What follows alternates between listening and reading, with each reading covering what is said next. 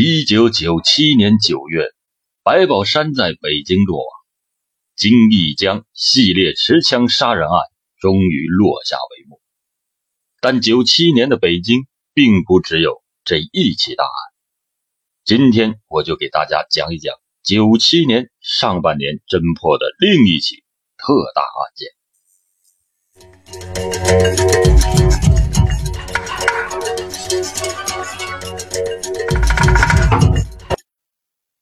所长，今天晚上有个毒品交易。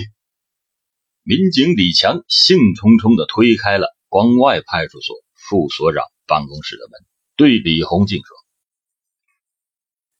原来四月八日下午，李强在下管界工作中，通过特情了解到了一个情况：有一个叫郝百芳的司机，经常夜间到丰台区找一个叫乔治的购买毒品。”李红静一看表，此刻时针已经指向晚上九点钟，时间紧急。李红静来不及多想，带上几名民警，驱车来到了万泉寺附近。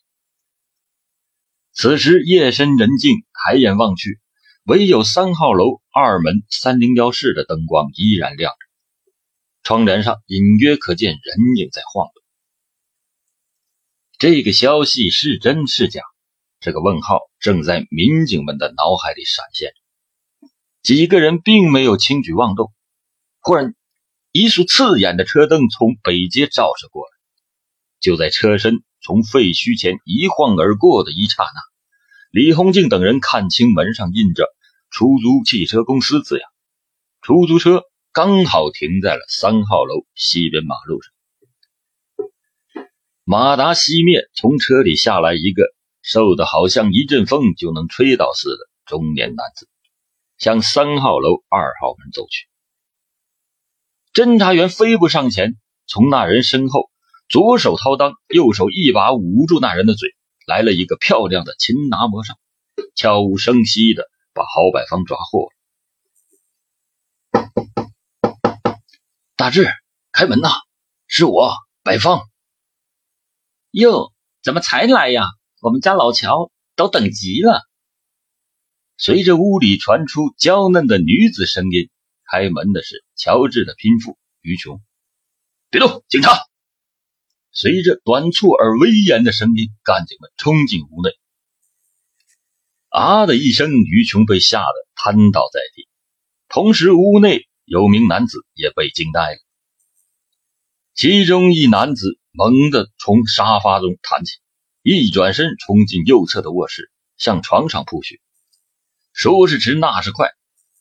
只见侦查员赵月飞身上前，一把抓住，顺势来个反关节，把他死死的压在了床上。跟在其后的李红静一把掀开褥子，搜出了一支子弹上了膛的手枪。你叫什么？乔治，到底叫什么？讲清楚。我我我叫吴铁志。他望着眼前那黑洞洞的枪口，心有余悸地道出了自己真实的姓名。吴铁志曾因盗窃、倒卖国家文物被劳动教养两次，释放后又因抢劫被抓获，而后仍不思悔改，如今又干起了贩卖海洛因这罪恶而肮脏的生意。一九九六年入冬的一天，吴铁志的另一个贫妇吴建之。人称狐狸精，在酒店歌厅的包厢里和一个初来乍到的张老板勾搭上，在一整夜的轻歌曼舞中，他得知眼前这个其貌不扬的绅士叫张强，是专门做出口贸易的。临别时，张老板色眯眯的从西服兜里掏出了厚厚的一叠人民币，从中抽出一小叠递到胡的手中，操着生硬的普通话说。改一，我靠你！张强头也不回的转身走出大门。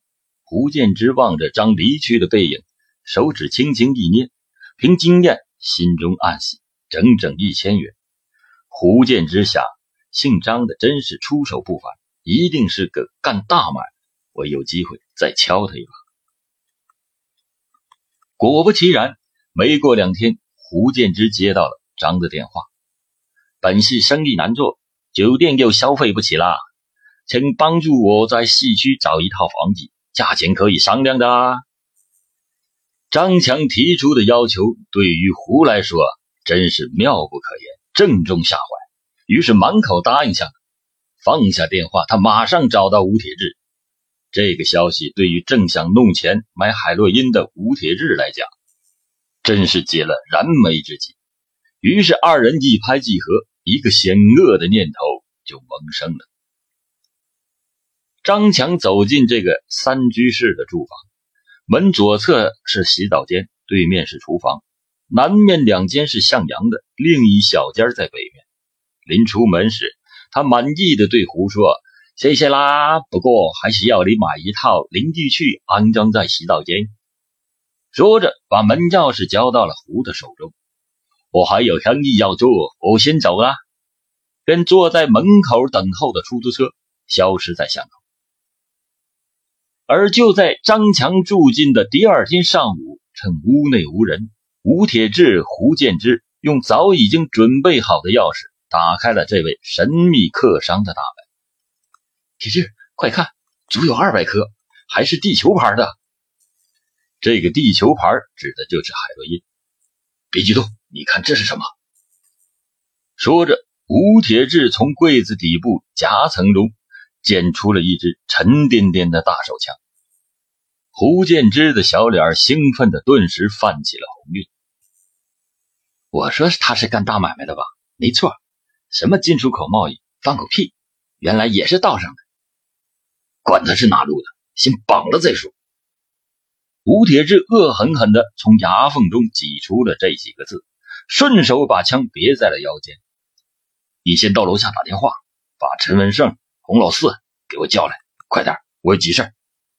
他自己迫不及待地打开地球牌的包装，从中掰下一小块。他将大鼻子凑到冉冉升起的白烟前，深深的吸了一大口，而后便躺在了床上。五哥，五哥，沉溺在毒品中的吴铁志被赶来的陈文胜、洪老四从吸食毒品那美妙的幻觉中拉了回来。天色逐渐变暗，张强拖着早已疲惫的双腿回到家门前，用钥匙刚把门打开。突然被几只黑手拖进屋内，没等他看清这些人的面孔，头上就被一个大床单包裹住，双手也被反绑在身后。一支冰冷的枪口顶住了他的天灵盖。姓张的，把钱拿出来，不然我就打死你！吴铁志等人恶狠狠地对张强说着。不好，遇上黑道的。张强转念一想。总比遇上警察强，先保命要紧。于是他示意钱在左胸前衣兜内。洪有生腾出手摸遍张的身上，只找出了一万六千多元，气得飞起一脚，将张踢倒，说：“钱都放哪儿了？”我刚到这里，实在是没有钱。过两天我一定给大哥送到。张强磕头如捣蒜的求饶着。趁天黑，先把他拉到一个偏静的地方，挖个坑，给做了。说着，吴铁志、洪有生二人架着张强，带着胡建之上了陈文胜刚刚弄的一辆白色桑塔纳牌轿车，在胡同里七拐八绕的来到了城外附近的一条小河旁。张强头上的床单被揭掉，他环顾了一下四周，漆黑一片。此时此刻，对于张强来说，真可谓是叫天天不应，叫地地不灵。抬起双眼，偷偷看着这三个恶魔般的北方大汉，被逼无奈，只得将老底全部交出。我在别人手里还有三百颗白粉，我 call 他马上送来。另外，在房中的洗漱间水箱里还藏有八十多盒解毒药，只求老大们高抬贵手啊！一手交货，一手放人，于是。一起黑吃黑的绑架就这样告一段落。时隔不久，这个在本市自称商人的张强，在与毒贩们进行交易的时候，却走进了市公安局缉毒干警们设下的埋伏中。从张强的身上当场起获尚未出手的海洛因五点三公斤。抓获吴铁志一伙后，吴铁志交代了黑吃黑一案后，就拒绝继续交代。而预审班主决定重点放在攻克他的拼妇于琼身上。此时，坐在角落的于琼，在经历了被堪称为名题的御审警官的斯文生、吴连九二人强有力的攻势之后，像被霜打了似的靠在墙上，很快的就交代了另一起杀人案。那是一九九六年十一月的一个晚上，在某个歌厅门前。他遇到了曾经是开出租车的韩某，闲谈中得知现在他已经成了老板，而且还买了一辆奥迪 A 六二点六亿的轿车。女人的天性就是一向是最快。当吴铁志得知韩某有辆奥迪车，又得知韩的身高足有一米八时，便阴险的将一只沏满咖啡的杯子递给了他，里面已经放好了大剂量的高效安眠药。让他等候时机，让韩某喝下去。次日，韩某驾驶自己那辆崭新的奥迪车来到了于琼的住处，还把路上特意买的一箱啤酒搬了上来。没等韩某和于琼二人落座，又有人敲门。他们一看，原来是胡建之，说也是来为韩某当老板而请客的。于琼心里明白。肯定是狡诈的吴铁志不放心，特意让这个狐狸精来监视。于是二人你一言我一语，将韩某捧得飘飘然。说到得意之处，便端起杯子，将咖啡一饮而尽。韩某哪里知道，这竟是他在人间三十载里喝下的最后一杯苦咖啡。而后他再也没有站起来。胡建之见状，上前连推带叫，见他进入了毫无反应，转身下了楼。不一会儿，吴铁志、陈文胜和洪有生跟着胡建之进了房间。吴铁志用早已经准备好的尼龙绳套在了韩某的脖子上。没过几分钟，韩某就被这个五个凶残的家伙送上了黄泉路。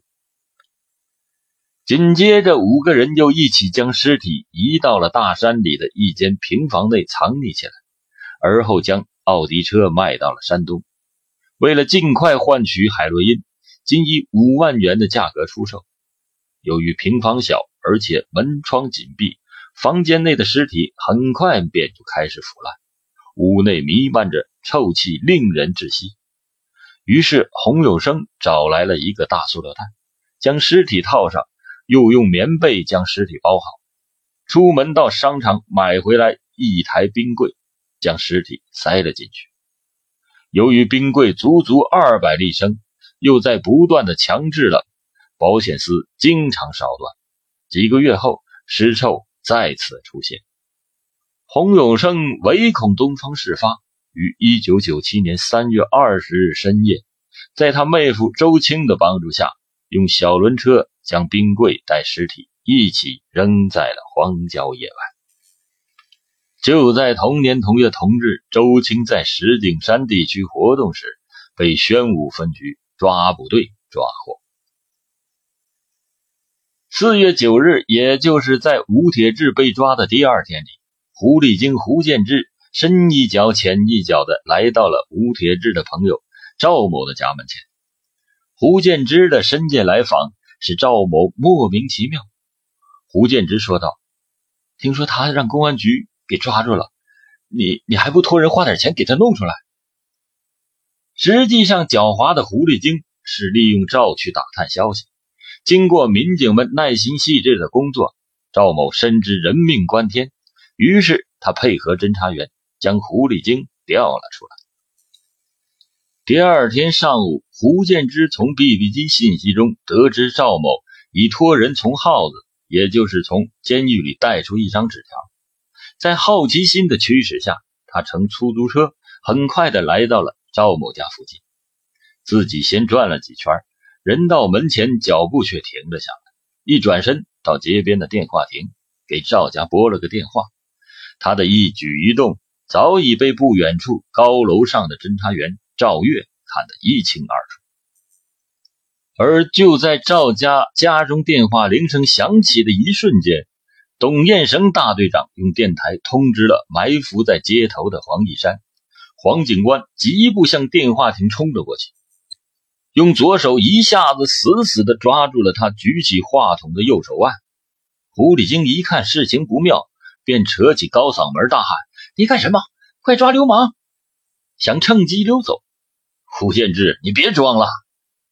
他被黄警官的一声大喊镇住了，乖乖的钻进了停在他身旁的警车。刑警大队办公室里的胡建之，在侦查员面前不得不交代了与吴铁志、洪老四等人绑架张强，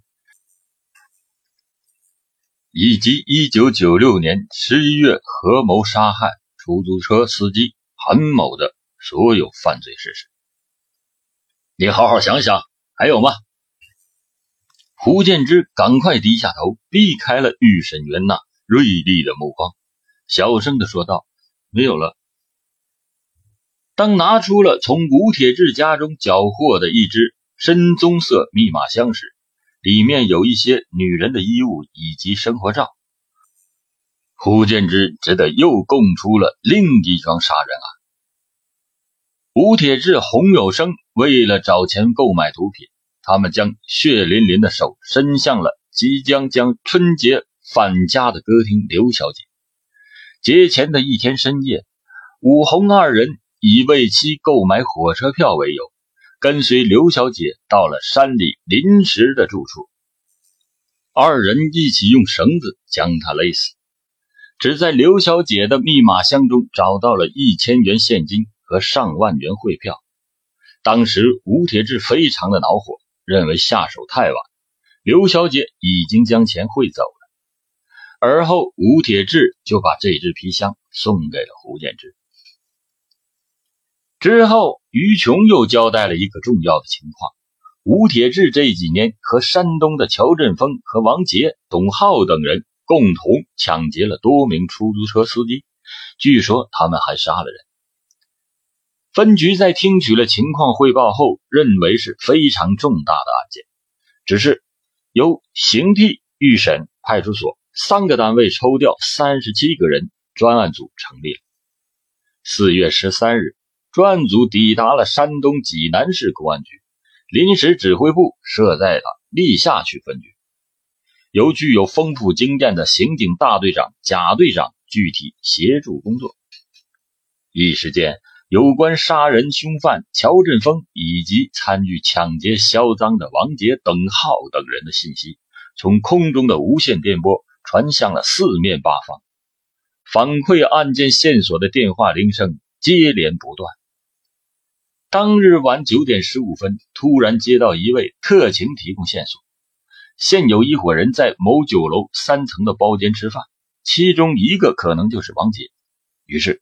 专案组和当地的侦查员们一起来到了酒楼附近。警察在酒楼附近设伏，静静的等待着。时间一分一秒的过去，在两个小时之后，终于有六个男青年从门内走出。由于树影遮住视线，没能准确的认定王杰。转眼间，这六个人分别上了两辆出租车，向南驶去。见此情景。北京来的董彦生队长紧跟着乘车追赶了上去，贾队长也带着其他同志紧跟其后。就在第二个路口，贾队长的车被红灯挡在了后面，失去了跟踪目标。情急之中，他拨了手机：“董队长，你的位置。”这六个人已经下车进了黄台夜总会。不一会儿，大家伙都赶到了夜总会门前。在门前等待已久的董队长，一见到专案组唯一的女同志小徐也匆匆赶来时，他眼睛一亮，有了。董队长随即拉着小徐，俩人乔装一对情侣，款款步入了歌舞厅。昏暗的灯光中，董队长那机警的目光一下子就认出了坐在沙发中的王杰。与此同时，对方也似乎察觉到了什么。立刻起身向电梯间走去。董徐二人见状，从安全门迅速的冲下楼梯，抢先在王杰等人之前赶到了大门口。董队长向外面发出了抓捕信号，霎时间，侦查员们扑了上去，王杰等人只得束手就擒。许多目击群众为干警们这一次精彩的围捕行动高兴而喝彩。消息一夜之间传遍了整个济南市，因而也给下一步的侦查工作带来了严重的困难。可喜的是，该团伙中另一成员盗销机动车的董志，已于今年三月因吸毒被关押在济南市公安局看守所中。目前，只有乔振峰仍无下落。十五日下午两点，有人曾看到他在五金大厦附近露了一面，便消失了踪影。从此，一切线索来源全部中断了。据警方分析，乔振峰已经闻风而逃。四月十九日夜晚，乔振峰终于出现在聊城县外环湖附近。深夜两点钟，正在房中熟睡的乔振峰。突然被冲破房门的一声巨响惊醒，一睁眼，两只黑洞洞、冰冷冷的枪口已顶在了他的头上。很快，乔振峰等人就从山东被押解回京的路上，而凶狠狡诈的吴铁志，自从进了看守所后，只交代了吸贩毒、绑架张强以及枪的来源，而后便来个死鱼不张嘴。闭口不谈杀害出租司机卖车的事审讯工作到了僵持阶段。吴连九、牛慧平、施文生等人在进行简短的商议之后，决定再次提审吴铁志。你还有什么问题需要交代？而午饭却把眼睛一斜，望着天花板。没有了，该说的我都讲了。看着吴铁志那一副丑恶的嘴脸，吴连九从手里拿出一个白色的小药瓶，为了引起武的注意，他漫不经心地打开，从瓶中倒出了几粒蓝色的小药片。这个小药片是高效的安眠药片。斯文生同时向吴铁志抛了一句：“你看这药还没吃完吧？”